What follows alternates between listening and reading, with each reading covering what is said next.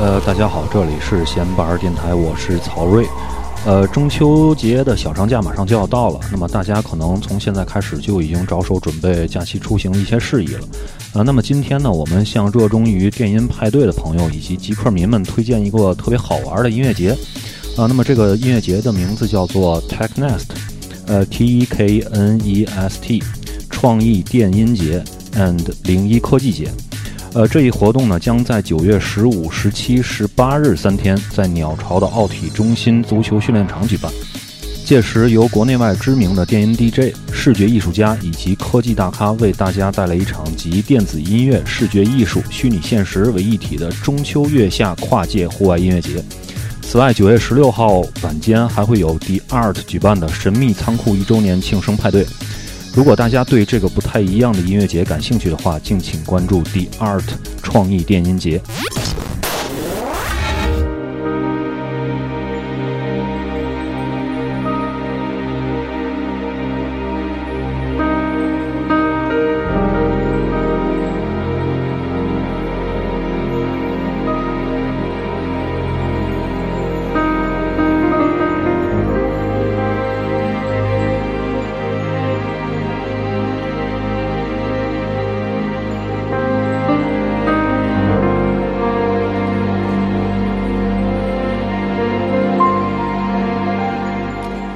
听众们大家好啊，这里是闲班电台，我是小明啊。然后我们这期节目接着聊那个白银啊，白银连环杀人案的这个，我们通过这这个案件啊，去聊一些我们的一些看法和一些周边的一些事情啊。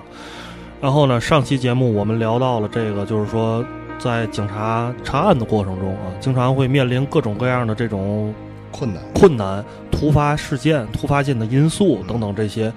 呃，然后呢，这个就导致这个案件呢，其实整个案件的这个侦查到最后量刑过程都是非常艰难，每一步都是需要很多人的努力，大家去把这个事情去完成的。对，嗯，对，这也是为什么，就是我们在上期节目最后聊到了这个美国的这个 LBI 的建立者，美国的局长胡佛，就他在美国建立了这么完善的这种刑侦系统，整个这种查案系统，在美国依然有这么多案子的人逮不着，对吧？依然有这么多事件会出现。这么多犯罪事件会出现，所以就是我们中国的这个刑侦手段、科技手段，包括这个整个这个办案人员系统的这个他们的专业素养，能达到什么样一水平，我们先不聊，对吧？但是，就是这一这中间依然有很多事情会是我们难以预料、难以想象的。我们作为普通人，对吧？你不活在这个体制之内，你是难以想象的，对吧？对，嗯对。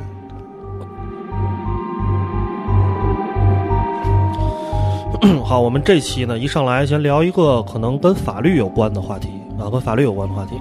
我们也是想把这个白银这案件呢，呃，因为这案件已经破了，所以我们不想说把事情我话题都聚焦在这在这个案件本身，我们聊一聊其他的一些话题。像这话题，我想跟这个瑞瑞还有这个胖子啊，今天还是这两位嘉宾坐在这儿，呃，聊聊这个量刑的过程。啊，因为我在看到这个案件被查处之后，底下的评论啊，如山海一般的评论，我就在看这些评论。有很多人的评论是这种导向性、愤青性的，这人得凌迟处死，这人不枪毙一百回不解恨，连连坐株连九啊族，这种天涯底下那个图片老照片还贴的是吧？对，这种人他在那个游街示众，大伙儿往人身往他身上摧残，类似于就这种评论，就这种导向性的评论，让我就是产生了一个思考，就是说，当然我们中国是有死刑的啊，那有很多欧美先进的发达国家是没有死刑的啊，或者他们的量刑标准要比我们更加美。国是不是也是有的州？美国有的州有死刑，美国德州是不是有？啊，德州有死刑，德州绝对有死刑。一会儿咱再聊德州为什么有死刑这事儿，我也曾经查过。哦无形之州啊，对，无形之州。呃，很多国家的这个量刑标准是非常复杂的，就我们经常在电视里看到这人被判了一百八十三年的那个，对吧？对就是他，但是那国家没有无期徒刑，他这个年是有数的，对对吧？对他把每起案件多少年，一起那个什么，嗯对吧？杀的一个人是多少年，都给你累计起来。是，就这些量刑标准，各个国家法律不一样，对吧？然后呢，就是大家应该知道，就是可能呃，尤其是咱这个听众里面有对法律比较了解的啊，我们当然是属于半法盲了，对吧？有还是我想我有可能是全法盲，所以我们在这儿聊法律呢，可能有很多事情说不专业嗯，对吧？很多数据呢，就是信口信口开河，大家听完之后知道哪儿说哪哎儿，说知道都不见得是真对的。而且知道的多数都是源自电影和小说，道听途说，对对对，胡说八道。哎，所以呢，就是大家呢当一个娱乐性的一个脱口秀节目来听就就可以了啊。然后那个就是说，这个世界上有一个公益组织，这个公益组织呢，他们常年呢，其实和这个世界濒危动物保护组织一样，他们有联合国，然后呢，教科文组织等等这些给他们的专业拨款，他们去进行在各个国家去推广自己这个组织。他们干一什么事儿呢？让这个全世界各个国家号召大家废除死刑，废除死刑，就是认为死刑是这个东西是我们这现在这个国家。我们现在这社会发展到这么文明的程度了，我们世界已经这么先进了，就让死刑去废除。然后呢，我想先听听 二位嘉宾对于这个死刑的看法，因为我们知道白银案的这个凶手最后肯定是死刑，没跑，没跑，对吧？然后呢？即使网上有很多文章呢，分析出来这个人有一个观点叫“可恨之人必有可怜之处”，对吧？这很多文章都一个一个挺大的一个观点，对，都引用了这个观点。但是有很多人的观点都是：“操他你妈死杀人魔就是杀人魔，就也得给他枪毙了，儿子都得他妈那个给揪出来。”对，这都让他们全家都不能好过。就这种。株连九族说以前过那个清朝时候一个人那个犯了事儿了，株连九族，这这有道理的。对对。所以我想听听二位可以分别发表一下见解，就是你们对于这个人的量刑，咱们如果针对到白人案，可以谈谈这个人的量刑，或者你们可以不不谈这人，你们可以谈谈对于死刑的看法啊。我先说说，嗯，你看美国啊，美国这国家为什么现在监狱不够用？嗯，对他就是好多州没死刑，对，就关个一百年、二百年，嗯，当然这人早没了啊，嗯嗯，他都得关在里头。对，我觉得咱们国家没办法实行这个，前提，嗯。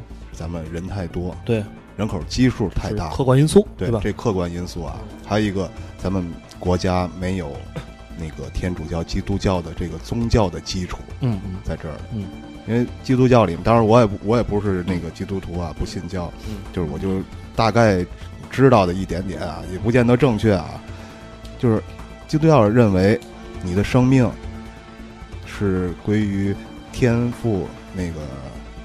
耶稣基督来来掌握你的生命的权，生死权。对你，你任何人，任何一个其他的人，并没有支配你的生死权的权利。嗯，所以这个死刑，在这个大的基础之上，它是不成立的。嗯，我我认为是这样的。嗯，胖子了，是这样的。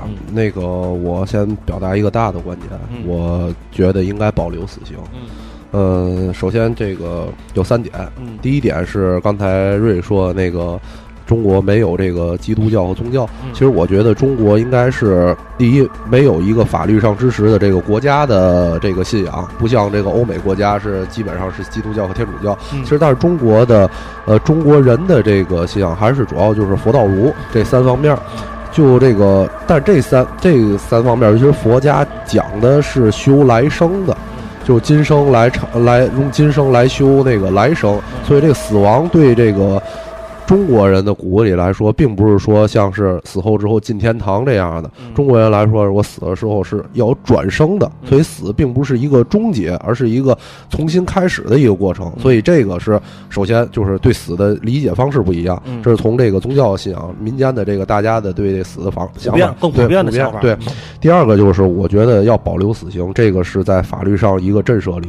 我觉得这个是非常重要的，因为中国实在是人口基数太大了。如果没有这个死刑，像瑞说这个监狱都住满了，肯定也不够住的。而且很多犯罪分子肯定是就有恃无恐。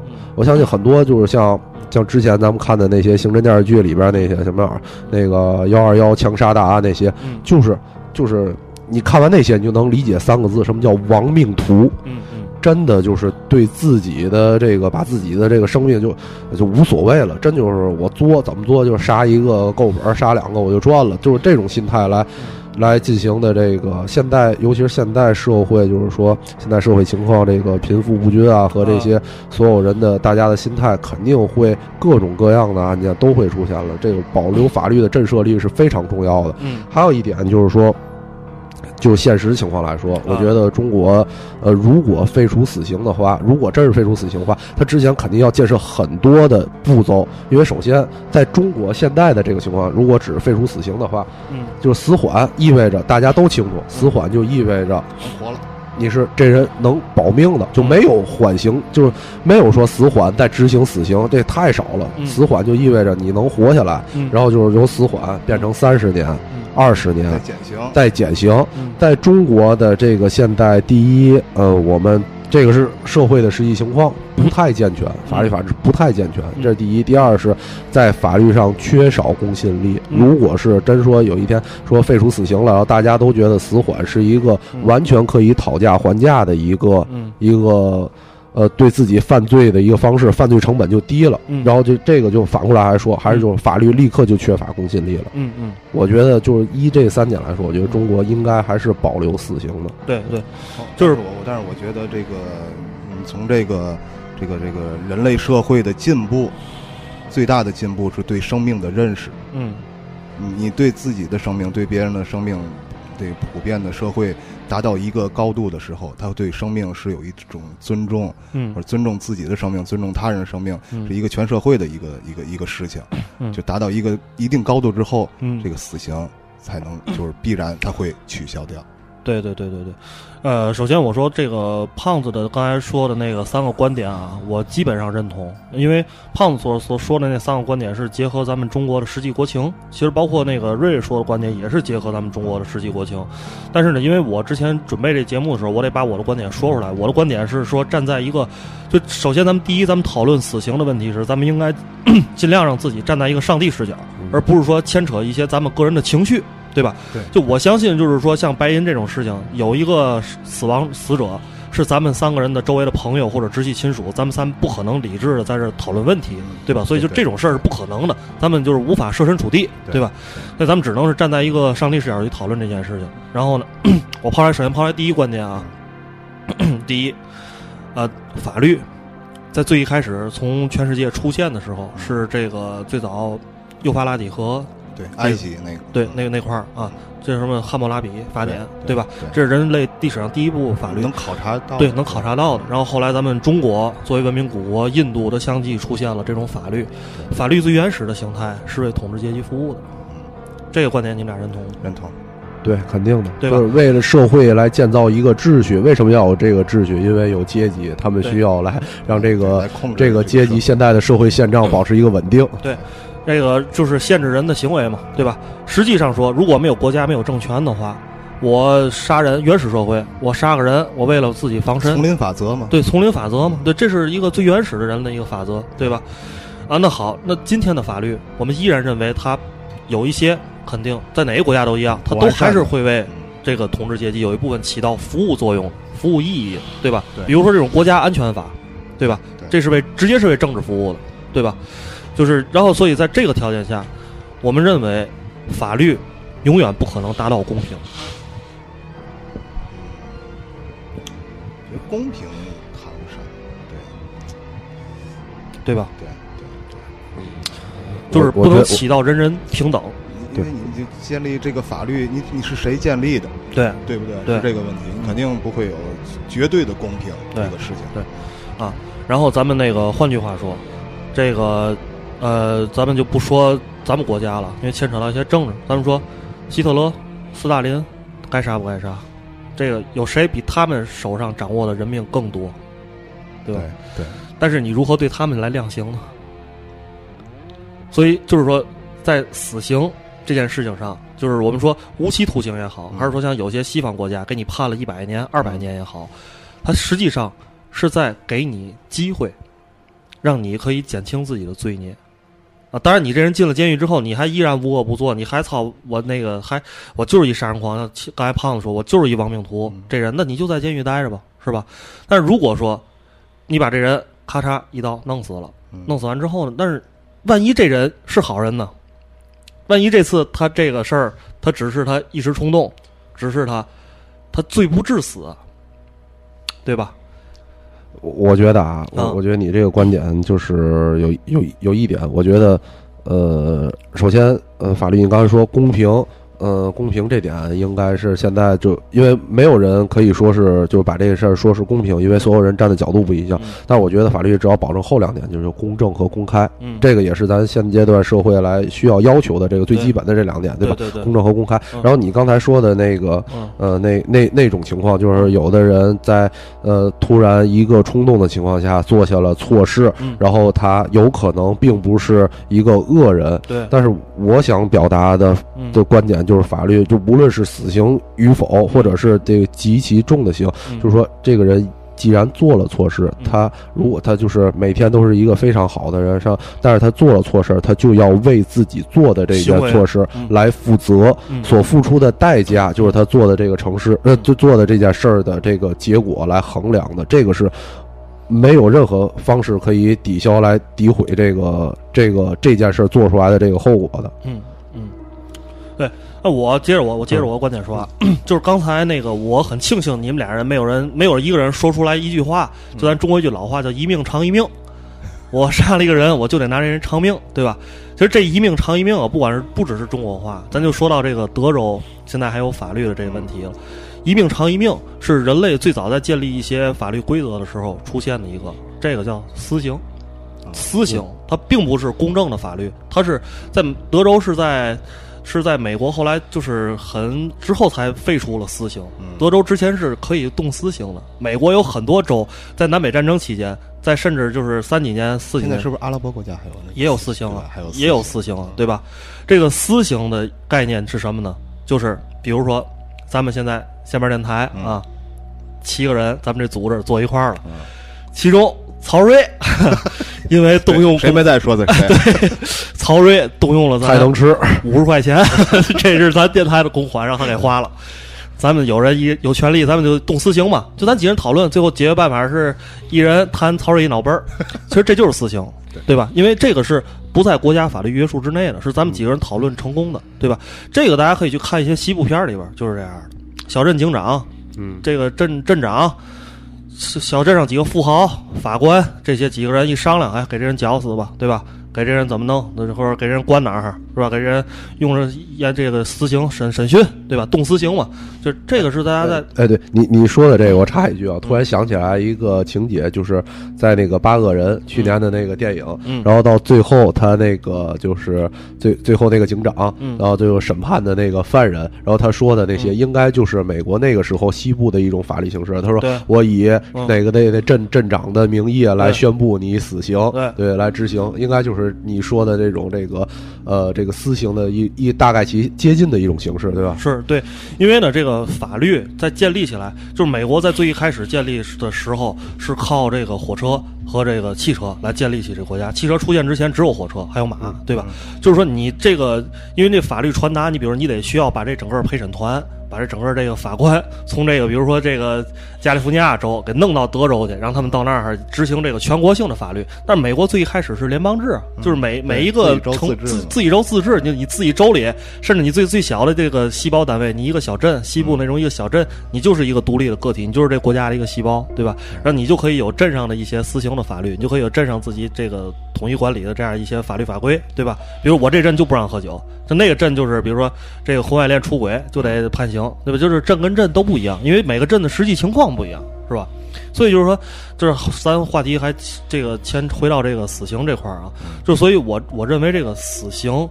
这这件事情就是说白了，你去剥夺了一个人最重要的一个，就是他生存的权利，对吧？你就是你看剥夺政治权利，剥夺他人身的自由，剥夺这其他这些东西，所有这些剥夺他的钱财、罚款，对吧？这就是对人的对人的一种惩罚。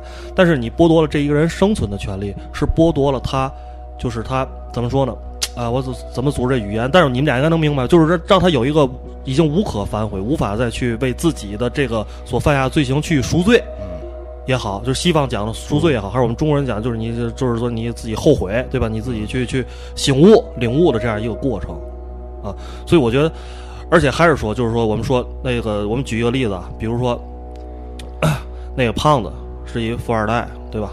爸爸可能是那个哪哪哪个这个河北区区长思聪，思聪，胖思聪，啊，胖思聪，对吧？我就是一屌丝，我爸就是一工人，对吧？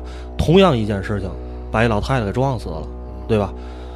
胖这边有家庭，家庭有权利，对吧？你说这件事情，咱咱咱现在就把这撞死一个人这件事情，跟这法律跟这死刑这样事情放在一块儿探讨啊，放在一块儿探讨。你认为最后我们俩的量刑标准能一样吗？对吧？最后达到最后你是通过钱、物力、财力，还是通过你动用的社会资源？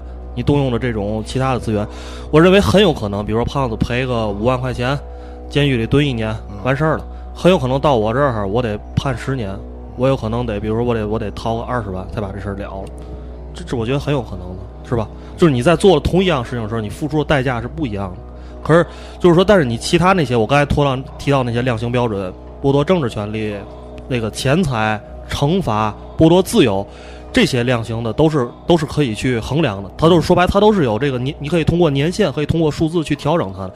但是死刑这个对每一个人都是一样的，对，这这这你们俩能能理解我谈说话这个这个这个意思啊？所以我说还是咱们要抱有这种怎么我怎么说怎么怎么说呢？嗯就是死刑的这个，为什么现在国家那个什么一审、什么二审、什么嗯。对，死刑现在必须得是那个中那个对对嗯。最高法才能那个审那个宣布死刑了，对吧？要万一有一个错案，不就是这得好像核得核得有好几次对那个对但是但是但对，但是我觉得就是现在就是瑞刚才说的，现在嗯。这个关于咱国内死刑的这个审判的这个情况，嗯。并不是说嗯。建立在有可能废除死刑的这个基础上，我觉得还是建立在呃。嗯，下边的就是低级的这些法院和这个判机关，嗯呃，减少冤假错案、冤假错案的这个基础上，嗯才出现的这个情况。嗯嗯嗯。啊，我们那个歇一会儿啊，歇一会儿听首歌啊，因为聊了二十分钟了啊。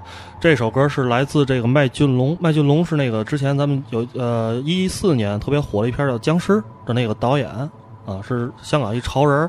这首歌的名字叫做《刽子手的最后一夜》。磨利了刀头。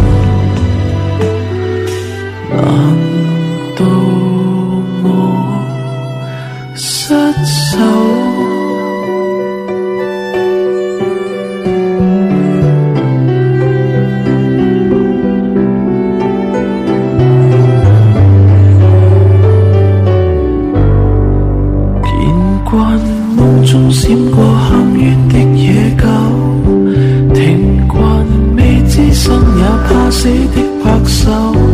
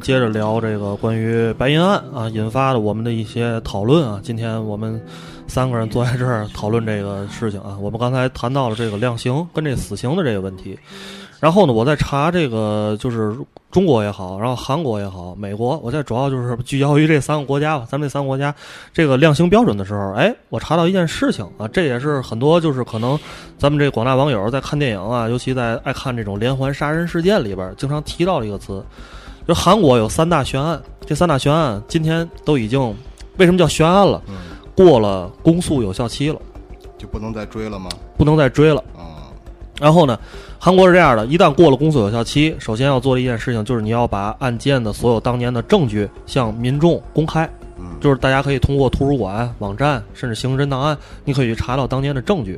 另外就是过了这个，哦，我先说这韩国刑侦有效期的诉讼年限是十五年，有点短，嗯，时间真有点短。哎，过了十五年之后呢，还有一个问题就是，比如说你把这凶手逮着了，啊你也无法给他量刑了，这个人还是自由的。啊，美国那咱你知道这在什么基础上它出现的这个条文吗？呃，这个没查，不知道，这个不知道。有网友知道的回来告诉我们一下。美国是二十多年，具体二十几年我忘了。啊美国二十多年，因为那个 Zodiac 就是那个黄道十二宫那杀手就是也是过了诉讼年限了，过了，诉讼年限了。然后咱们中国，嗯，但是我是这个百度知道啊，啊是百度党查出来的啊。咱就是有专业的律师，肯定您可以给我们提供一下，咱中国具体在刑法或者宪法上是怎么规定的这个事儿。中国貌似是二十五年，觉得二十五年还差不多。嗯这个这个时间的跨度，对吧？啊比如说一个人二十岁犯案，嗯。他那个四十多岁能逮着他啊啊，所以呢，但是咱们中国这法律呢，有趣在于，咱注意啊，如果咱今天就是按我说这个是对的的话，啊白银案已经二十八年了，是第一起案件二十八年，对吧？啊，对对对，第一起案件对他28对好像有人提到过，说第一起第一起案已经过了那个什么诉讼期对那所以可能这第一起案件是不是在量刑的时候就可以不用算在里边了？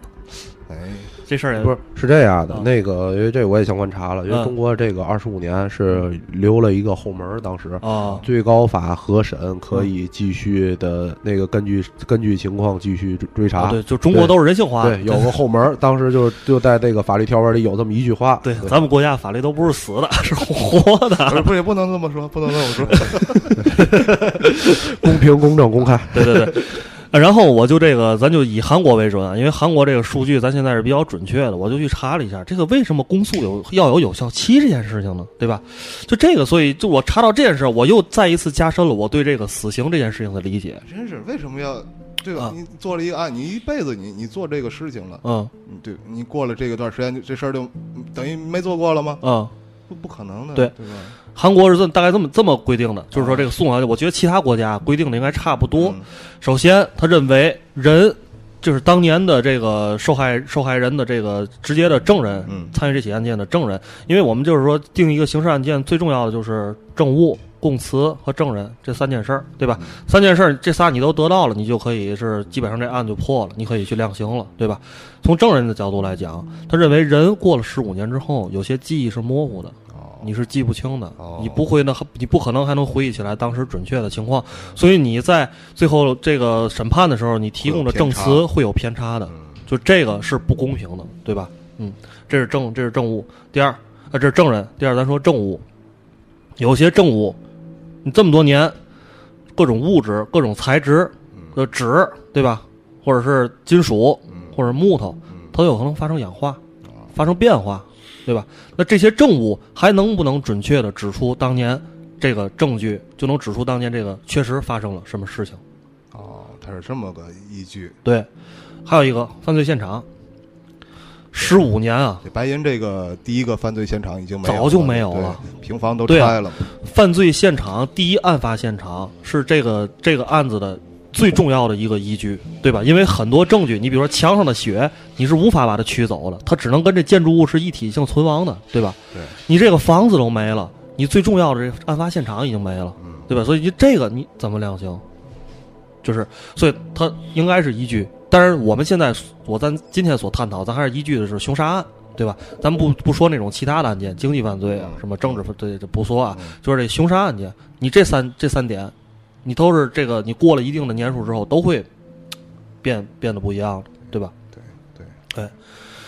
所以这个就是说，这案件的诉讼有效期，它会直接影响对一个人最后定罪的准确性，对吧？因为我们讲就是法律吧，这法律这个事情，它对一个人最后去定罪、去量刑，它都得，因为你法律要讲究证据，对你不能说我，你不你不能说哦，不能信口开河，都不能信口开河吧？最后你不管这个事情多实打实的，所有人都认为我操，今天比如说我咱咱我我跟最最最牛逼那个案件不是什么杀妻案，美国那个、啊那个对对吧？对美美国那杀妻案啊，，所有人都那个黑黑人运动员啊那个是吧？黑人运动员叫什么来着？他叫叫什么我想辛普森，辛普森杀妻案辛普森杀妻案对，所有的人，所有的老百姓都认为这肯定是他，就是他，就是他但是啊，最后人家律师厉害，对，那律师太他妈牛逼了，太牛逼了，啊对？吧？能把死人说活了，对，这个大家那那个案件好像主要是因为警方有一些那个破绽，在这个对对对然后就就是证据保护不力，对吧手套？对那个关键，点是手关键手套，对对这大家可以看那个《美国犯罪故事》第一季，就是这个讲辛普森杀妻案的，已经大家可以再找地儿在线下下载一下。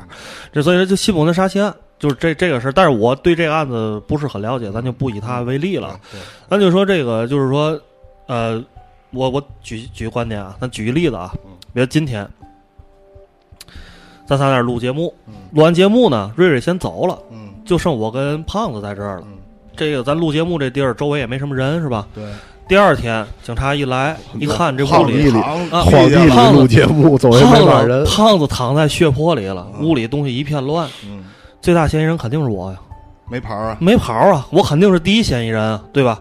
对然后就就再加上乱七八糟证据，但是呃把你的那个裤衩蹬掉一角，啊，对，攥在攥在了攥在了手里，对吧？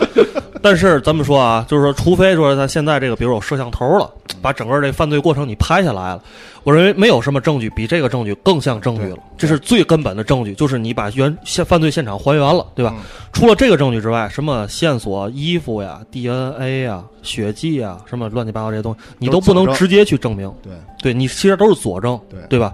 也就是说，这个事在这个事件上，真正最后知道事情真相的，如果没有摄像头的话，只有我和胖子两个人，但是胖子已经没有了，所以这个事儿知道真相人只有我，只有我知道是不是我杀了胖子，对对吧？这件事情咱，对吧？所以你就说，先躺会儿，所以你们在咱最后又谈到死刑这话题上了，对吧？就是一个人犯了错误，真正他自己做了什么，实际上只有他自己知道，对吧？你除非有这种摄像头的这种证据，你没有这种证哎，据，对，就是我查一句啊，就插，就是刚才你说的这个所有说句话，证据的这个情况，对，死人留留言留言。嗯。然后我突然想起来一个关于特别好的一个电影啊《十二怒汉》，啊，对吧？大家可以对可以好好的看看看十二怒汉。看老版的最早的美国版的中国版的，对。吧？那那中国版那实在不行，那就老版的《十二怒汉》，就是关于大家都以为这件事儿是一个人干的，但其实是不是这个人干的？对。然后在法律上怎么来界定，和人情上我们大家来怎么来界定，这个一个特别好的一个例子。对确实是经典电影。啊，所以胖子，你看啊，这就咱说说说回到死刑这话题了。嗯就如果给我判了一个无期徒刑，对吧？就是已经认定是我杀的了，嗯我请完律师什么的量刑，最后就认定这事儿是我干的了，嗯给我判了一无期。那是不是比如说过了十年之后，我操，有一个人愿意帮我查这事儿，最后查出来这事儿不是我干的，那我是不是还有一个，就是说我有一个反悔的余地，对吧？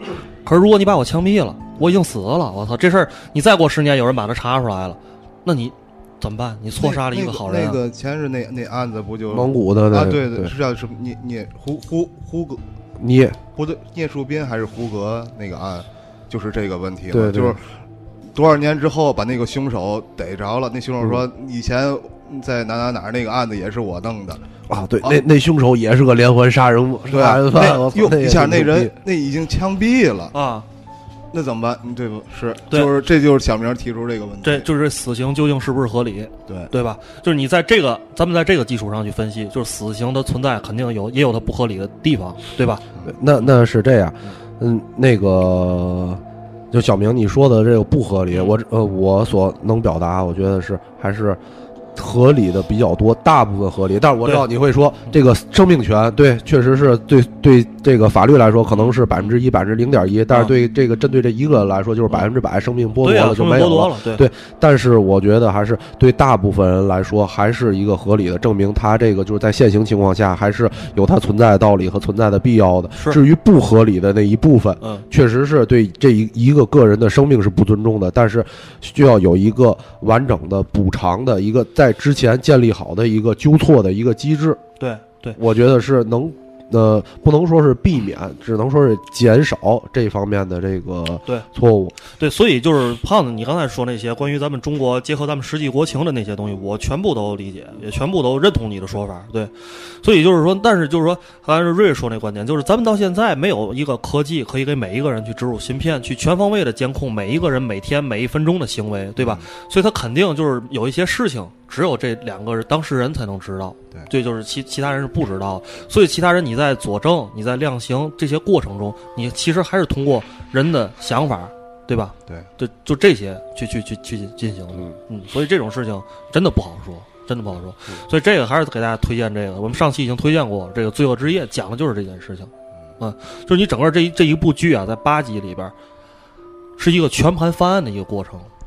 一个全盘翻案过程，从第一集里边，你就会认为我操，这人就是这人杀的，不不可能没跑啊！到最后一集真的翻案了，就这中间通过了无数人的努力，警察、侦探、律师、证人、媒体、家里的亲人等等这些人，每一个人，然后这中间阴错阳差等等这些事情，最后让这个案子真的翻案了。嗯，所以就是 这种事情。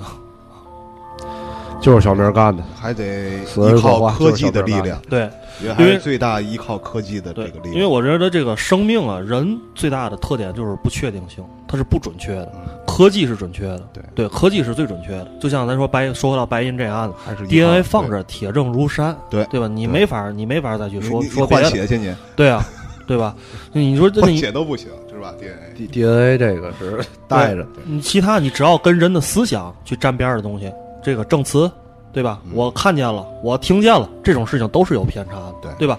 就包括胖子说那《十二怒汉》里那情节，那里有一老头是一重要证人，但是后来分析出来，他是为了让媒体去关注他，他所以他才当时做了一个假证。他说他几步走到那儿看见，但是后来这几个陪审团一算，这老头儿什么他的根本几步就走不到那儿，三秒钟根本就走不到门口去看见那个人，他这证词是假的，他只不过是为了上电视，对吧？你这种事儿怎么说的好呢？对对对，是吧？值得大家深思。对对，我觉得，所以就是这个，大家可以想一想啊。然后，呃。咱又三十六分钟了，咱再听一首歌。听完这首歌之后呢，回来咱再详细的给大家推荐几部电影啊，咱们平时每个人看的。然后呢，最后再说一说，尤其咱针对韩国，因为韩国的这个犯罪题材电影拍的特别好，而且最近几年，对对，而且离咱比较近，对，尤其参照性，参照性，尤其这种无头公案拍的特别多啊。咱回来咱简单再聊聊这些电影啊，咱听一首窦唯的《高级动物》。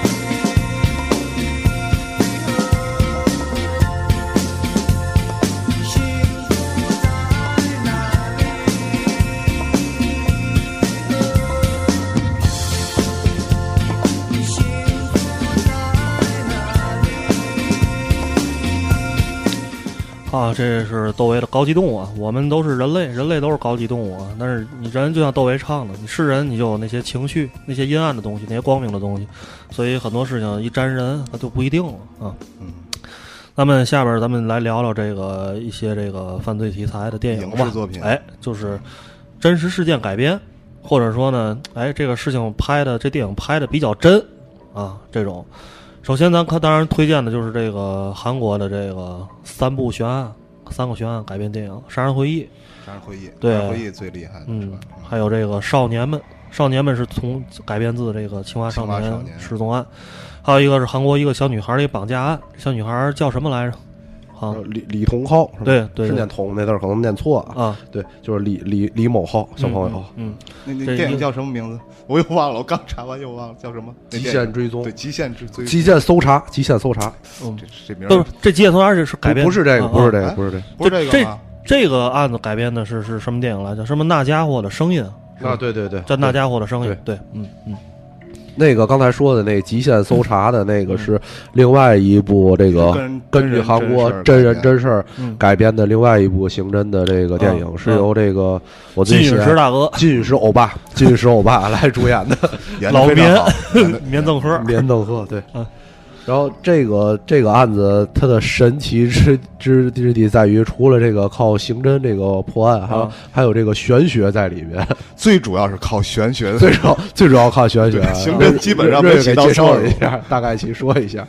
对，就是这个小女孩有一天下学啊回家，啊，然后跟同学一块儿回家，有一个有一个开一辆一辆现代是现代吧，还是，什么？某车某车一辆一辆车，一个一个男的下来了，就让小女孩两个两个小女孩，您帮我抱点东西吧，您那叔叔那个叔叔叔这个东西太多，抱不上去了。然后两个孩子就帮助好心好意帮助那个叔叔把东西抱到车上去。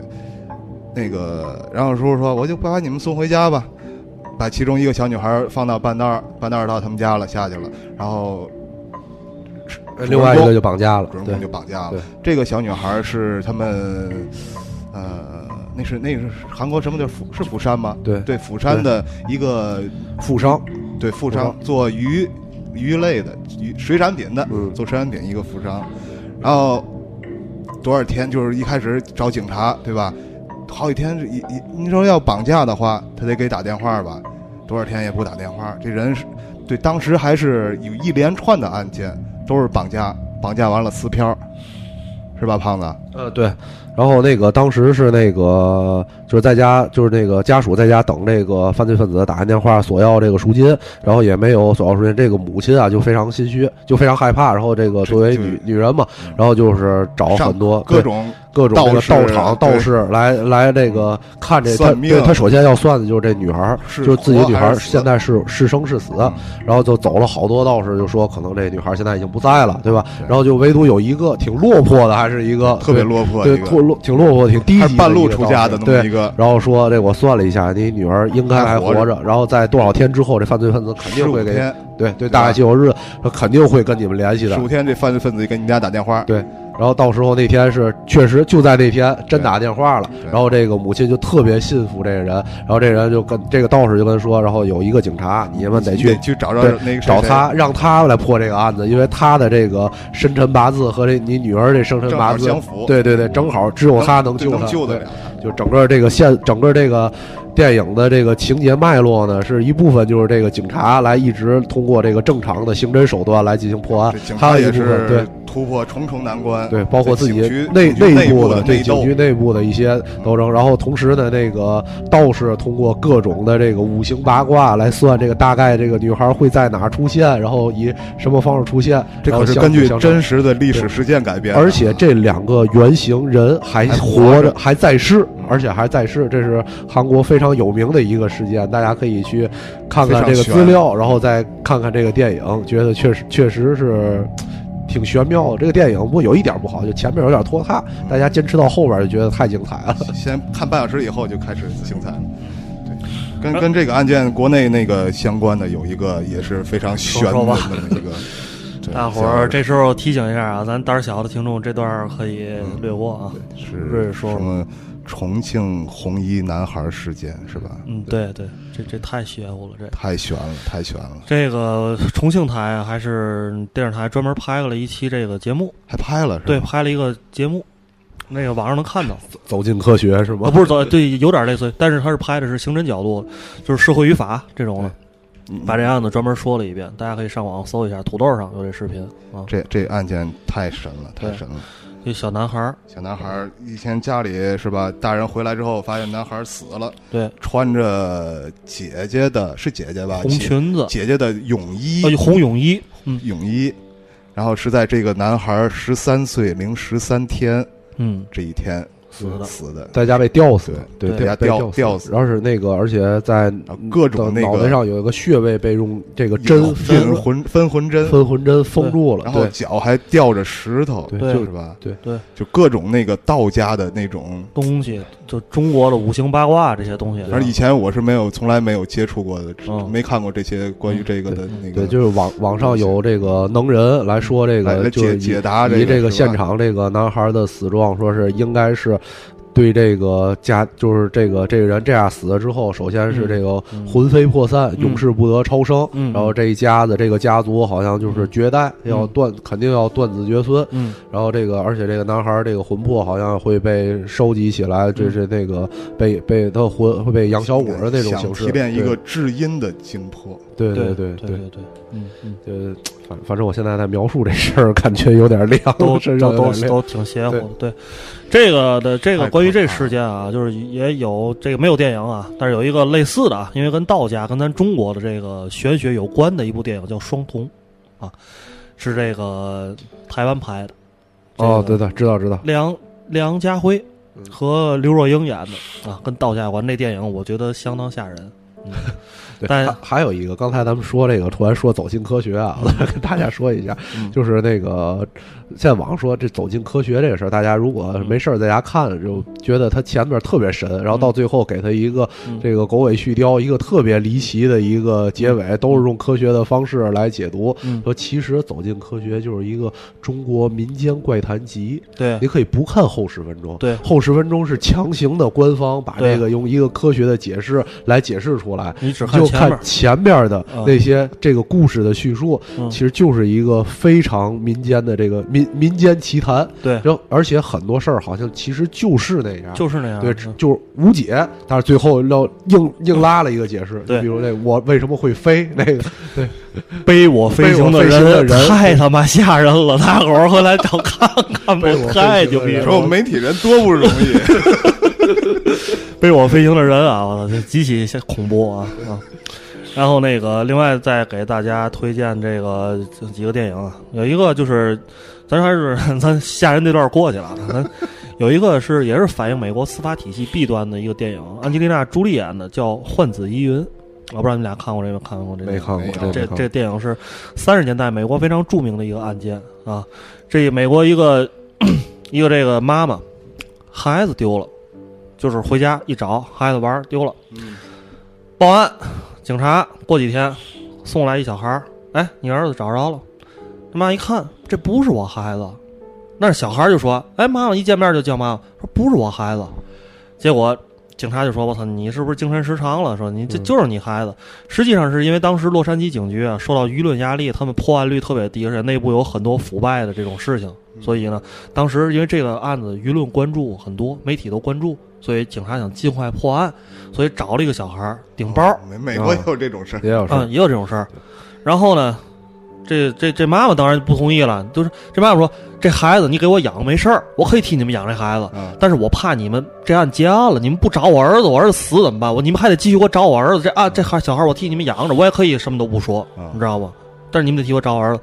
警察最后给这个女的以这个精神失常送到这个精神监狱里边儿，精神病关的监狱里边儿，啊，就讲那么多。最后这案怎么回事？大家看电影啊，这换子疑云，这这也是关于司法的，我觉得很拍的很牛逼的一个电影。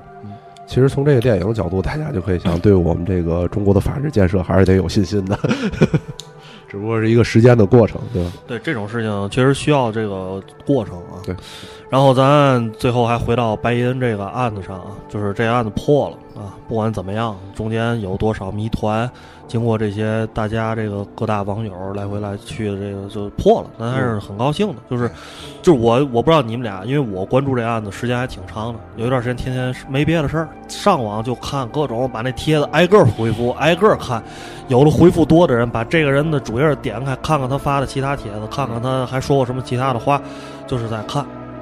用心破案，对，用心破案。对，但是最后就是知道这案子破了之后，我当时的心态是就是挺释然的，就是一种释然，他终于破了，不用再研究这事儿了，心中的一块大石终于落地了，终于落地了。但但是我我现在到有几个现在对很多的疑点，确实是，而且我觉得 就以现在的这个。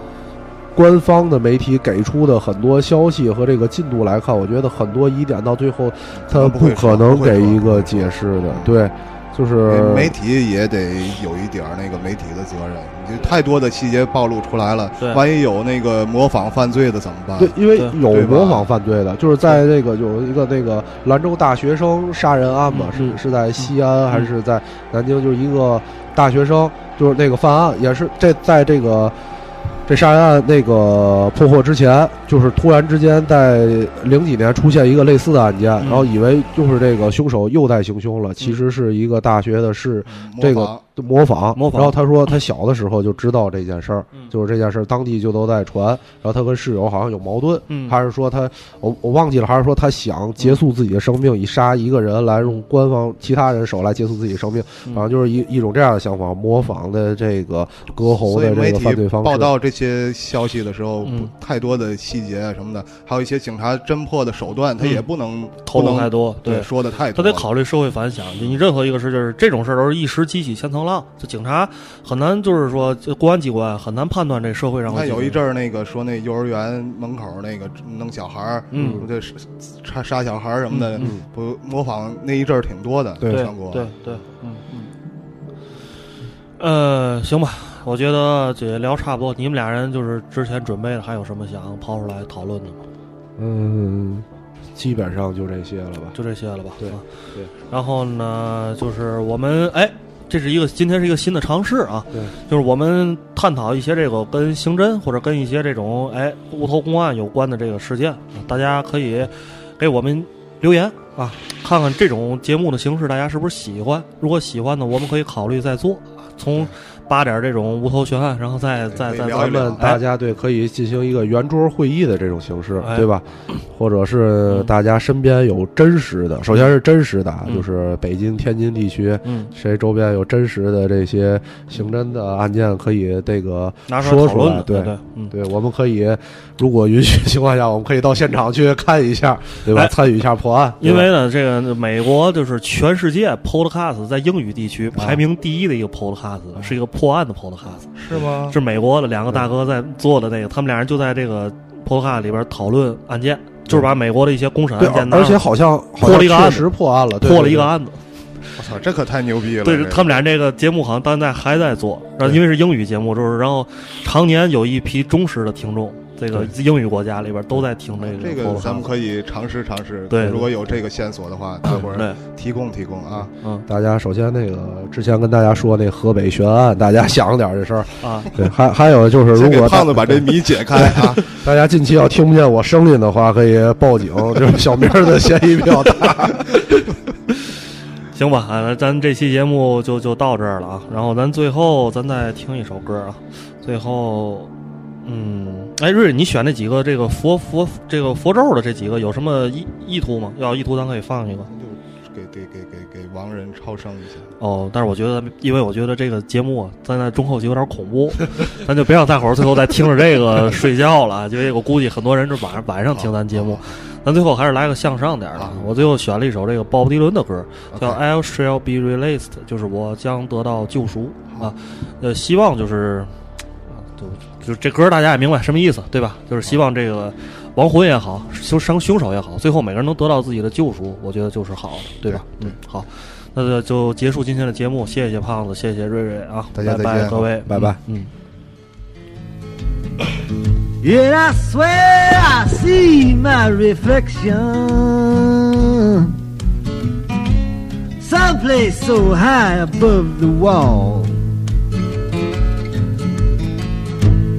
I see my light come shining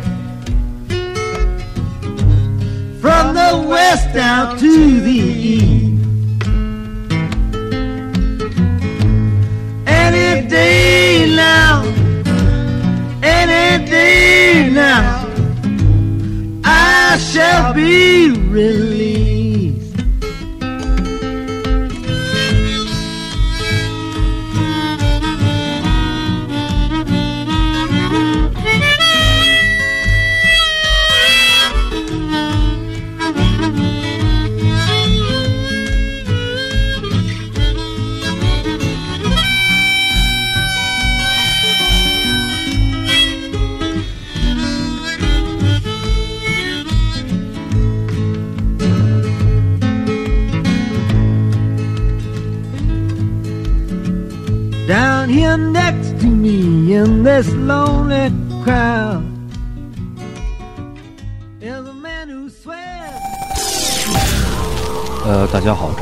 闲板儿电台，我是曹睿。